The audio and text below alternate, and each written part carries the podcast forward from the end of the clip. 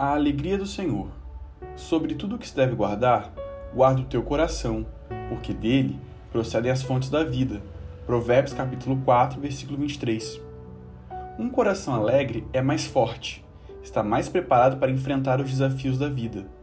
Mesmo que passemos momentos difíceis, podemos experimentar a alegria maravilhosa de Deus. É impossível não sentir alegria se olharmos para o grande e perfeito amor que Deus tem por nós. E se pensarmos naquilo que Jesus conquistou na cruz, para aqueles que creem, uma alegria única nasce no nosso coração.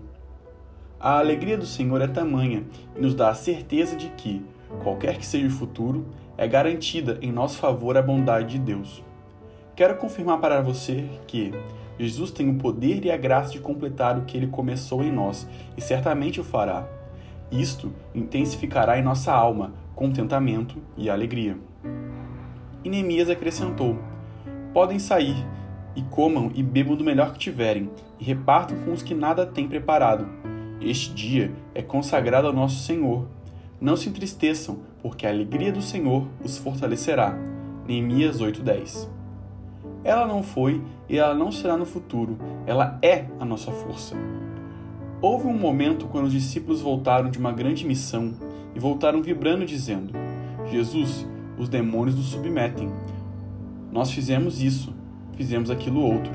E Jesus olha com tanto carinho para eles e diz: Tudo bem, vocês devem se alegrar por tudo isso, mas a fonte de alegria maior é saber que o seu nome está escrito no livro da vida. Pois, que adianta o homem ganhar o mundo inteiro e perder a sua alma? Marcos 8,36.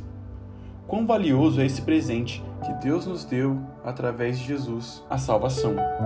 Essa garantia nos traz esperança de que, no final do processo, existe um felizes para sempre. Estaremos junto com o nosso Pai na eternidade.